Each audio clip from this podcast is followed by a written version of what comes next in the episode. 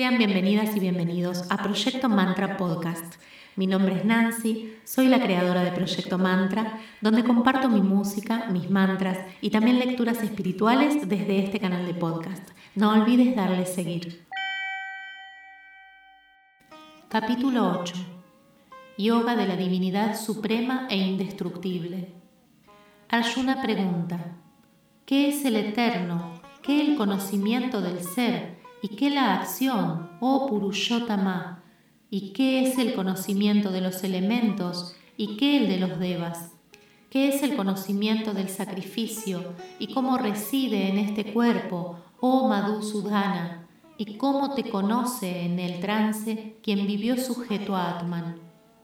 El bendito Señor Krishna responde, el indestructible, el supremo es el eterno. Su naturaleza esencial es el conocimiento del ser. La emanación causal del nacimiento de los seres se llama acción. El conocimiento de los elementos concierne a mi naturaleza perecedera y el conocimiento de los devas atañe a la energía vital. Encarnado en este cuerpo, yo soy el conocimiento del sacrificio, o tú el mejor de los vivientes. Quien al desprenderse de su cuerpo piensa únicamente en mí en la hora postrera, entra en mi ser, no hay duda en ello. Pero si al abandonar el cuerpo piensa en otro ser, a ese ser se dirige, puesto que a él adapta su naturaleza. Por lo tanto, piensa siempre en mí tan solo y lucha. Si tu mente y tu discernimiento posan en mí, sin duda alguna vendrás a mí con el pensamiento no convertido a ningún otro ser, armonizado por continuas prácticas y en constante meditación, camina el hombre hacia el divino y supremo espíritu. El que medita sobre el eterno, omnisciente, sostén y gobernador supremo del universo, de inimaginable forma, más tenue que el átomo y brillante como el sol tras las tinieblas, en la hora de la muerte, con la mente fija en la devoción y reunido por el poder del yoga, su aliento vital entre ambas cejas se encamina hacia el divino y supremo espíritu.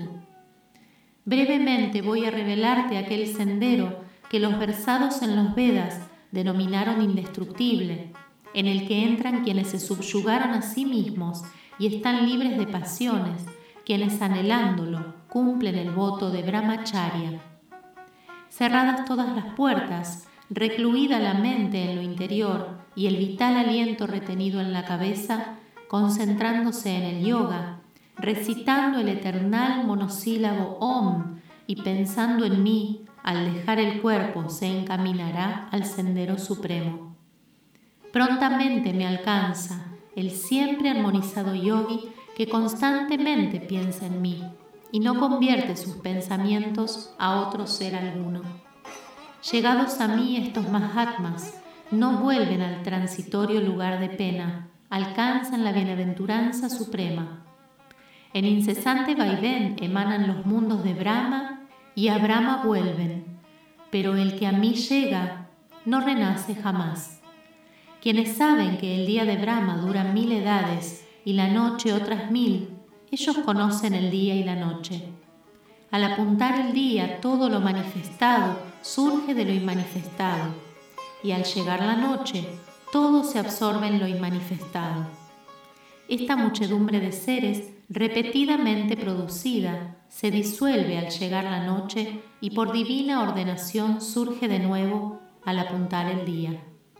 Por lo tanto, sobre lo manifestado existe en verdad lo inmanifestado y eterno, que permanece entre la destrucción de todos los seres. Lo inmanifestado, que se llama indestructible, es el supremo sendero. Quienes lo alcanzan ya no retroceden, es mi morada suprema.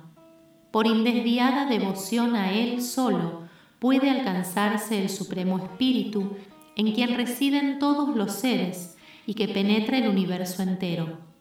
Te revelaré, oh príncipe de los Bharatas, cuándo no vuelven ya los yogis que de este mundo salen y cuándo vuelven otra vez. fuego, luz, día, luna creciente y los seis meses de la carrera del sol hacia el norte, he aquí cuando los hombres que conocen al Eterno van al Eterno. Humo, noche, luna menguante y los seis meses de la carrera del sol hacia el sur, he aquí cuando el yogi alcanza la luz lunar y renace en la tierra. Luz y tinieblas, estos son los sempiternos senderos del mundo. Por uno va quien no vuelve, por el otro quien regresa. Conociendo estos senderos, no cabe perplejidad en el yogi. Así pues, mantente siempre firme en el yoga, oh Arjuna. Por este conocimiento se sobrepone el yogi al fruto que los Vedas atribuyen a las acciones meritorias, a los sacrificios, austeridades y limosnas, encaminándose a la mansión suprema y primordial. Así, en el glorioso Upanishad del Bhagavad Gita, la ciencia del eterno, el libro de la unión divina, el coloquio entre Sri Krishna y Arjuna, es el octavo capítulo titulado Yoga de la Divinidad Suprema e Indestructible.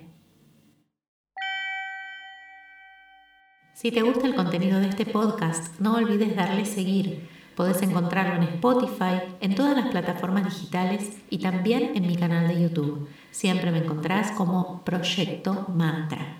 Hasta la próxima.